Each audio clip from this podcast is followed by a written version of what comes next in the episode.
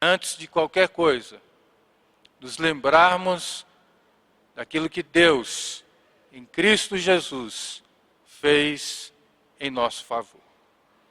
A Páscoa é esse momento em que nós voltamos os nossos olhos para a nossa própria história e vemos que o amor de Deus, a sua graça e a sua misericórdia manifestada a nós através do seu filho Jesus, foi o maior de todos os atos.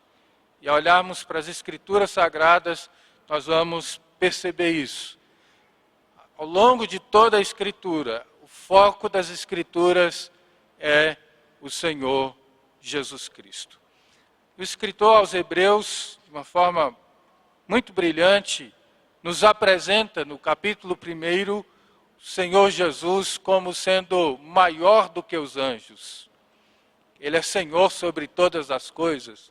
Ele é Senhor sobre tudo, Senhor majestoso, glorioso. E este esta carta, este livro nos apresenta os ofícios de Cristo, Cristo como rei, sacerdote e profeta. E agora, ao olharmos para esse texto, nós vamos especificamente olhar para a figura do Senhor Jesus como este rei, como este Senhor glorioso, maior do que a criação, maior do que o universo, maior do que os anjos, em elevada glória, Senhor sobre tudo e sobre todos, mas nós vamos olhar para ele como um rei humilde. Ele estava cheio de glória, majestoso, glorioso, Senhor do universo, Deus, mas humilde, e na sua humildade, o que é então que Cristo fez pelo povo de Deus, por nós, por você e por mim, pecador. Eu convido você a refletir comigo sobre este rei humilde e o que ele faz então em sua humildade.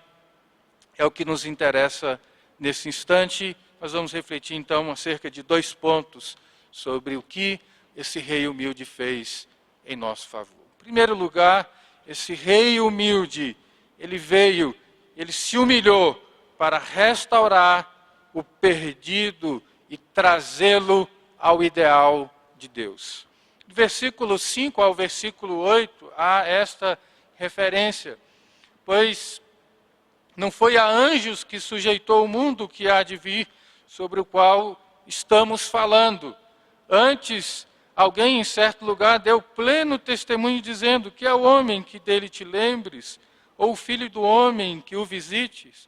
Fizeste-o por um pouco menor que os anjos de glória e de honra o coroaste e o constituísse sobre as obras das suas mãos. Todas as coisas sujeitaste debaixo dos seus pés. Ora, desde que lhe sujeitou todas as coisas, nada deixou fora do seu domínio. Agora, porém, ainda não vemos todas as coisas a ele sujeitas. Uma referência ao Salmo de número 8. Este salmo, em primeiro lugar, ele não aponta diretamente para a pessoa do Senhor Jesus. Este salmo de número 8, em primeiro lugar, ele aponta para o homem. E como foi então que Deus fez o homem? Quando você lê o Salmo 8, você vê que a criação é algo glorioso, que vem das mãos de Deus. Deus fez e tudo quanto Deus fez foi bom. Então, quando Deus faz o homem, Deus viu que era muito bom toda a sua criação. E é uma referência a esse estado glorioso e perfeito no qual Deus fez o homem. Deus não fez o homem manchado ou maculado pelo pecado. Deus não fez o homem para errar, para violar a sua vontade. Pelo contrário, Deus fez o homem perfeito. E esse estado glorioso diz respeito à imagem de Deus imprimida do homem. Deus fez o homem e a mulher a sua imagem e a sua semelhança. E por que que então o escritor aos Hebreus aqui nos apresenta agora este esta referência ao Salmo de número 8, apontando para a figura de Cristo Jesus? Exatamente por causa do pecado. O pecado manchou o homem. O pecado tirou o homem da comunhão íntima e plena com Deus. O pecado alienou o homem, o pecado afastou o homem de Deus. O pecado rompeu com este relacionamento harmônico entre ele e Deus. O pecado afetou também a relação do homem para com o próximo, afetou a relação do homem para com a criação e afetou a relação do homem para consigo mesmo. Desde então, o homem se viu à parte de Deus. E era preciso que esse rei glorioso, majestoso, abrisse mão da sua glória, abrisse mão de um céu laureado de glória e se auto-humilhasse para poder resgatar o homem. O homem aqui está perdido, distante de Deus, e a única forma pela qual ele pode ser restaurado é através do sacrifício de Cristo Jesus. É uma iniciativa de Deus. E por que que Deus então se lembra do homem? O texto aqui faz referência a Deus se lembrar do homem, não é porque Deus despreza o homem depois que o homem pecou, mas exatamente porque Deus implantou no homem, na mulher, a sua imagem. Então Deus não pode se esquecer das obras da sua mão. Foi para isso que Cristo Jesus veio para restaurar o homem ao ideal de Deus. A Bíblia diz que nós estávamos mortos em nossos delitos e pecados. O pecado nos empurrou para distante de Deus.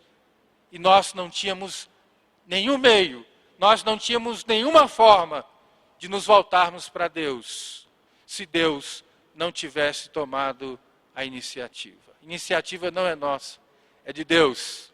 E este rei glorioso, coroado de glória, de majestade, abriu mão de tudo aquilo que lhe estava proposto. Quando nós lemos Hebreus capítulo 12, o verso 2 diz que ele abriu mão da alegria que lhe estava proposta e veio e suportou as dores da cruz. Ele passou pela via dolorosa do sofrimento. Ele passou pela via dolorosa do Calvário. Ele foi hostilizado. Ele foi martirizado, o maior mártir da história. Ele veio e entregou a sua vida naquela dolorosa cruz, para que nós pudéssemos ser restaurados ao ideal de Deus. A nossa vida, meus irmãos, só tem sentido, a nossa vida só é melhorada quando Cristo Jesus vem e se entrega na cruz do Calvário para resgatar a nossa vida e trazer restauração a cada um de nós ao ideal de Deus. Nós já deslumbramos disso, nós já vivemos isso, não de forma plena, como o próprio autor diz. Olha, Deus havia sujeitado ao homem todas as coisas, e quando nós olhamos para Adão, Adão domina e domina de uma forma sábia, domina de uma forma justa, domina de uma forma perfeita, mas o pecado trouxe todas as tragédias que nós vivenciamos desde a sua entrada. Desde que o pecado afetou o homem, de lá para cá, nós vivemos todas as tragédias trazidas pelo pecado. O único capaz de nos restaurar é Cristo Jesus. E para isso que ele veio. E nós, ao celebrarmos a Páscoa, estamos celebrando este ato glorioso do Senhor Jesus Cristo em nosso favor, em nos resgatar e em nos restaurar ao ideal de Deus. Deus não fez o homem para pecar.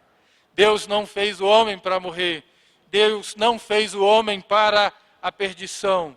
Pelo contrário, Deus fez o homem para viver e viver eternamente. Deus fez o homem para ter íntima e plena comunhão com Ele. E nós só podemos ter isso através da pessoa de seu Filho Jesus. Mas, em segundo lugar, esse rei humilde, ele se humilhou para resgatar, para salvar o perdido e trazê-lo de volta ao que Deus idealizou. Versículo 9 de uma forma muito enfática, assim nos diz a palavra do Senhor. Vemos, todavia, aquele que, por um pouco, tendo sido feito menor que os anjos, por causa do sofrimento da morte, foi coroado de glória e de honra, para que pela graça de Deus provasse a morte por todo homem. Essa referência aqui, porque é um pouco menor do que os anjos, justamente a ideia do esvaziamento. Jesus se esvaziou da sua glória. Ele assumiu esta forma humana. E humanamente falando, nós, ao olharmos para nós, percebemos o quanto que nós somos limitados. Os anjos não estão sujeitos às nossas limitações. Os anjos não estão sujeitos ao pecado. Eles estão em plena harmonia com Deus. O único que pecou, nós temos relato nas Escrituras, foi o próprio Lúcifer, que se tornou no diabo, que se tornou neste anjo rebelde, porque queria ser igual a Deus, mas os anjos não estão sujeitos às nossas limitações.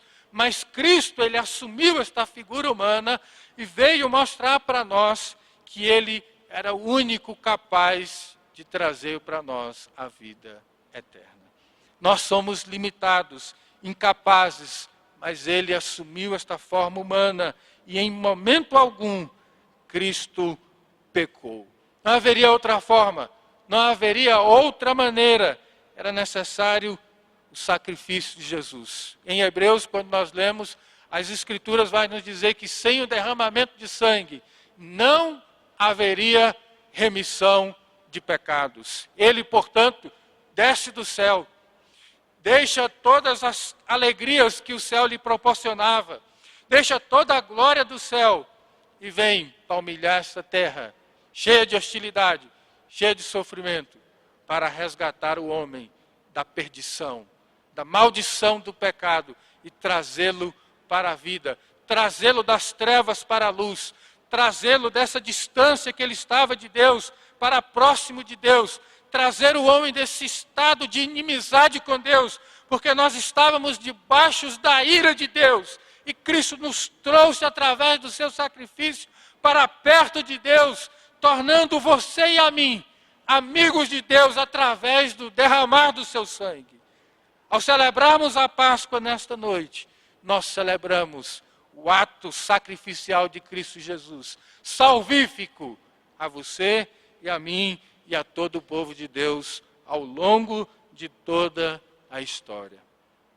Ele é um rei, mas ele é um rei diferente, porque ele é um rei humilde e na sua humildade Cristo Jesus abriu mão de toda a sua glória e ele veio sofrer por você e também por mim. É isso que nós encontramos nas Escrituras Sagradas, e através da sua morte, ele vence a morte, ele expõe o diabo à vergonha, ele triunfa, e é por isso que nós podemos triunfar, porque ele triunfou, e através dele, através da sua pessoa, através do seu sacrifício, nós também desfrutamos da vitória e Ele, por certo, há de nos conduzir até aquele grande dia que todos nós esperamos de termos um encontro para vivermos de forma plena na presença do nosso Deus. Jesus fez aquilo que ninguém jamais poderia fazer. Ele foi o único que fez. Este rei, nós nos curvamos, este rei nós adoramos a este Rei, nós reverenciamos. Como então podemos responder a este ato de graça, a este ato de amor? No mínimo, com um coração grato, no mínimo, com um coração extremamente agradecido, no mínimo, com uma postura de reverência diante do Senhor, diante de tamanho sacrifício, e no mínimo, confiando a Ele as nossas vidas. Que o Senhor nos abençoe e que Ele mesmo continue a falar ao nosso coração. Vamos orar e aí então o coral Canto Livre com as apresentações.